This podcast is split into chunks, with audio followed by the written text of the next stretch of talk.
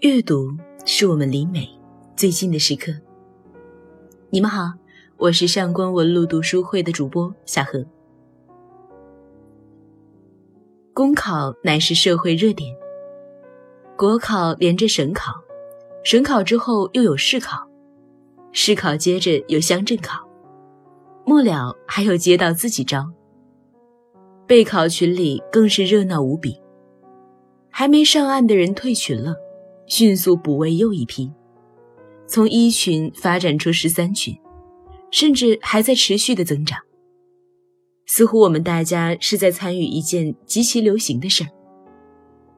似乎很多人的人生里都有遇见着类似的经历，不问结果，或多或少都带有公考的影子。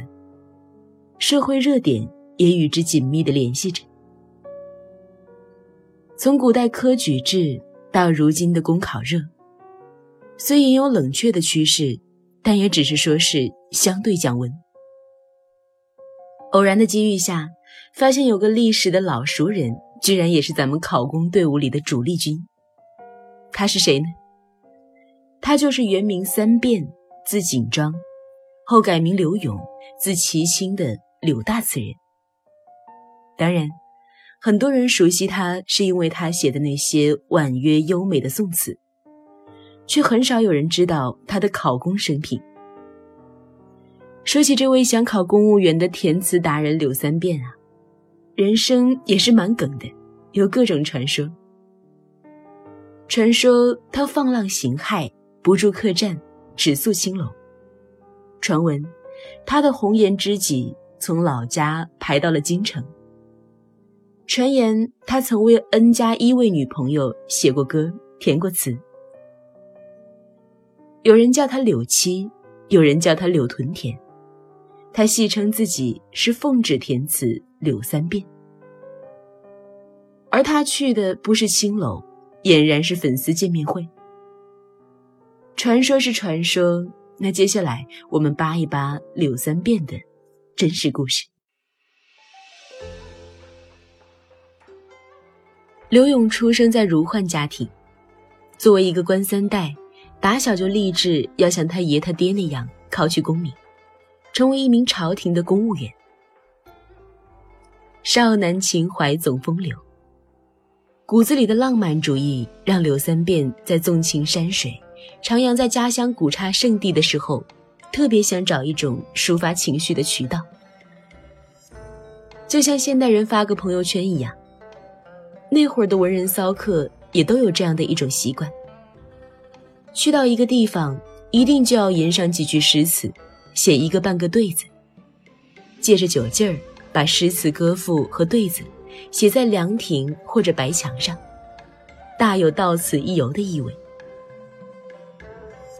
诗词歌赋对联是文人们抒发情绪的渠道。刘永也是文化人，看到这些山河美景。心情一澎湃，就想创作，也是天意。在这个过程里，他发现了极其对胃口的一种文体——词。打开了新世界大门的刘勇，开始更加频繁的创作。他将感叹绿水秀美、青山玉秀的心情写进词作之中，并且怡然自得，可谓是翩翩少年郎，风华正茂。心存考公梦想，怀抱山川，志在庙堂。书生意气，挥斥方遒，激扬文字，指点江山。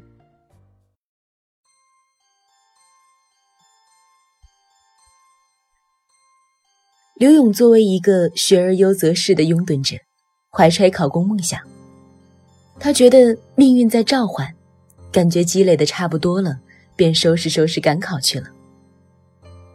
然而，作为一个骨子里流淌着浪漫与风流的文青，一个未经俗世的自制力还不坚定的年轻人，刘勇来到杭州的时候，被那里的湖光山水、繁华都市给迷住了心。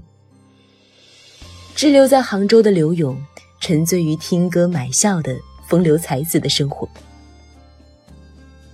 作词小达人刘勇在游览杭州美景之后，写下了音律优美、隽永绮丽的《观海潮》，经由教坊乐工和歌姬一传唱，引起了极大的反响。刘永名噪一时，风头一时无两。之后，他为红颜知己们填词，给倾心自己的相好创作定制词作。在当时的民间曲坊、歌楼柳巷，只有是填词那栏出现刘永之名的新曲新调，方能得以传播和受到听众的认可。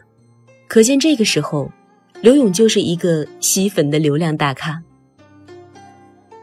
怎奈现实骨感，刘永的词风不为当时的最高统治者仁宗所喜，四舍五入被列为非主流。要说仁宗对刘永，许是同性相斥，亦或者是心里不满，对刘勇靠着写词就把美女们哄得倾心不已，竞相追捧，比他这个皇帝还要有女人缘儿。这些不得而知。只知道这刘勇三次科考，三次落榜，甚至仁宗还冷嘲热讽。且去浅斟低唱，何要浮名？把刘勇给气的呀，愤而离去，放逐自我，在青楼楚馆。在这段时期，刘永结识了他人生中一位重要的女人，名妓谢玉英。谢玉英色艺双绝。最爱唱刘永的词，刘永就在他的书房里发现了一册由谢玉英亲笔抄录的刘永新词。一读而知心，二读会意，这妥妥的真爱粉啊！郎情妾意，这两位就爱上了。男儿志在四方，刘永还是忘不了想要成为公务员的梦想。得了县城一职的刘永将要赴任。离别的时候，刘永作新词明志，表明永不变心。谢玉英则猛誓闭门谢客待柳郎。离开谢玉英，刘永去往余杭之后，在那里他又结识了很多江浙名妓，但也未曾忘记谢玉英。任满回京，特地赶往江州与相会。结果谢玉英去接客陪酒。刘永文说：“心中惆怅，遂在花墙上写下：‘见说兰台宋玉，多才多艺善赋。试问朝朝暮暮，行运何处去？’表达完不快后，连面都没见上，就独自离去。爱情事业遭逢双重打击，苦闷的柳三变写词寄托情思。”作征不远，抒发情思。词作成了他抒发心情、发出心底声音的渠道。却道是，一梦醒将年华逝，当年壮志未能酬。此去将如何？杨柳岸边，叹残月。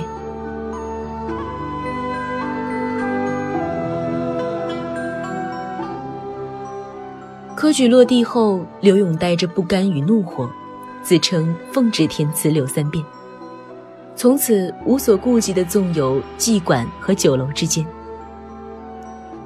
其清居金华，暇日便游妓馆，所至，记者多以金物资己之，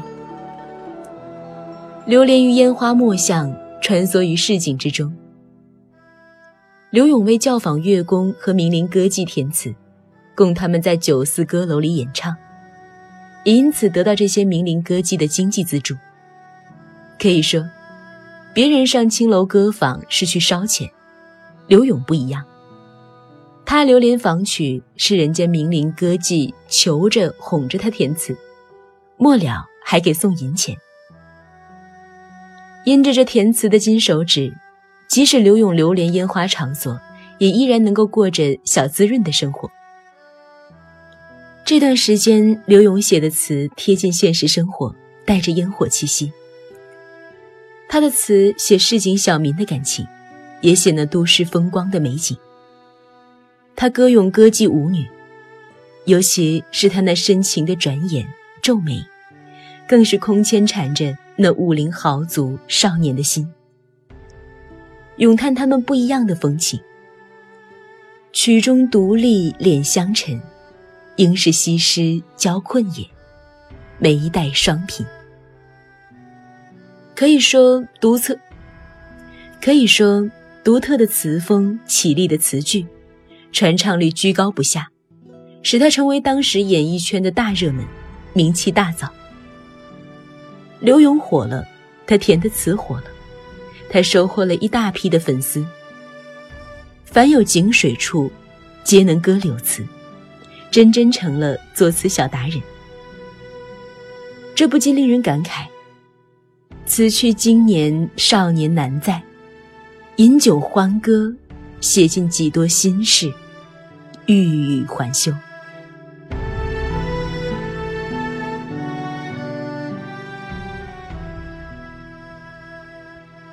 但是，不想当公务员的词人不是好词人。柳三变并没有真正放下心中的功名之欲。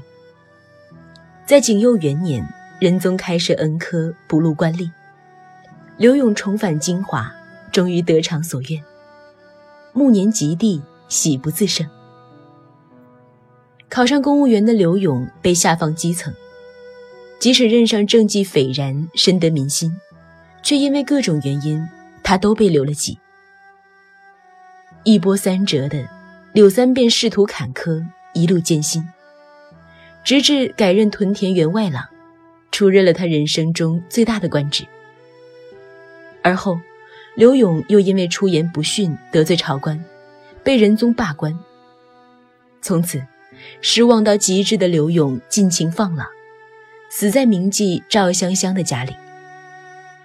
死的时候，刘勇既无家世，也无财产，只有卖掉家私细软，追随在他身边的红粉知心人谢玉英、老相好陈诗诗等一般名妓，因感念他的才学和多情，东拼西凑的众筹为他安葬。谢玉英曾和刘勇拟为夫妇，于是，在刘勇死后为他戴重孝。东京满城的名伶歌妓也都为他戴孝守丧。出殡的时候，满城的妓女都来了，可谓半城缟素，一片哀声啼。群妓合金葬柳妻，后传为佳话。谢玉英悲痛过度，在刘永死后的两月也随他逝去。陈诗诗念他情重，将之葬在刘永的墓旁。良辰美景皆虚设，回首往昔，不再少年时。心中旧梦仍未死，身后何事，岂可知？且待今日，酒一盏，饮尽杯中词。不得不说，柳三变对考公务员、走上仕途的渴望，已近乎偏执。可以说，仕途漫漫终不悔，为伊消得人憔悴。因其词作时其人的后人大多赞叹夸耀他的作品，而刘永本人却用自己坎坷且郁郁不得志的一生，表达出他强烈的政治抱负：入仕为官，平步青云。当然，在现今职业多样化、可选择性极高的今天。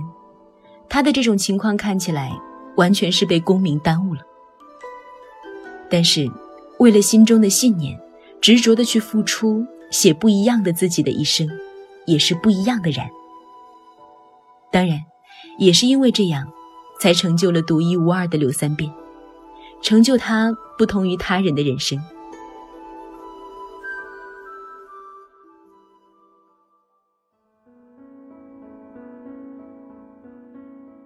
告知大家一个好消息，为了方便大家更好的分享交流读书，我为大家组建了上官文录名著精读群。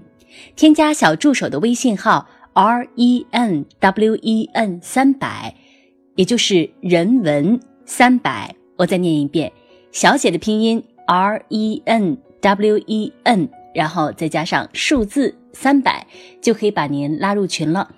我的最新节目《上官文录名著精读》，收获一百种人生智慧，即将在十一月下旬上线。直接搜索“上官文录”就能够找到了。节目选取六十本国内外高分经典书籍，还有最新诺贝尔文学奖作品的解读。十一月二十四号就可以开始领取五折优惠券，十二月一号零点开始五折购买，还有神秘大礼抽送。活动将会持续到十二月五号的二十四点，大家千万不要提前购买哦！期待各位在喜马拉雅一二三狂欢节中为我打气加油助威。